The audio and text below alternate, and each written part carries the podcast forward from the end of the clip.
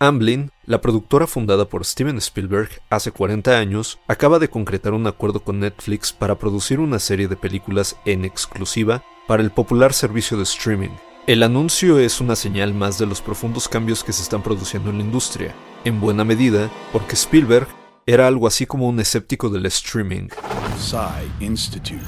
Masterpiece Your Life. Hace unos años, Spielberg habría instado a la Academia de Artes y Ciencias Cinematográficas a prohibir que las películas lanzadas en plataformas de streaming fueran elegibles para el Oscar. Para el director, la mayor contribución que se puede hacer como cineastas sería brindar al público la experiencia de la sala de cine. Poco después, sin embargo, Spielberg negó a través de un comunicado en The New York Times haber tratado de evitar que Netflix ganara un Oscar, pero reafirmó su apoyo a los cines. Quiero que la gente encuentre su entretenimiento en cualquier forma o modo que les convenga, dijo entonces. Pantalla grande, pantalla pequeña, lo que realmente importa es la historia.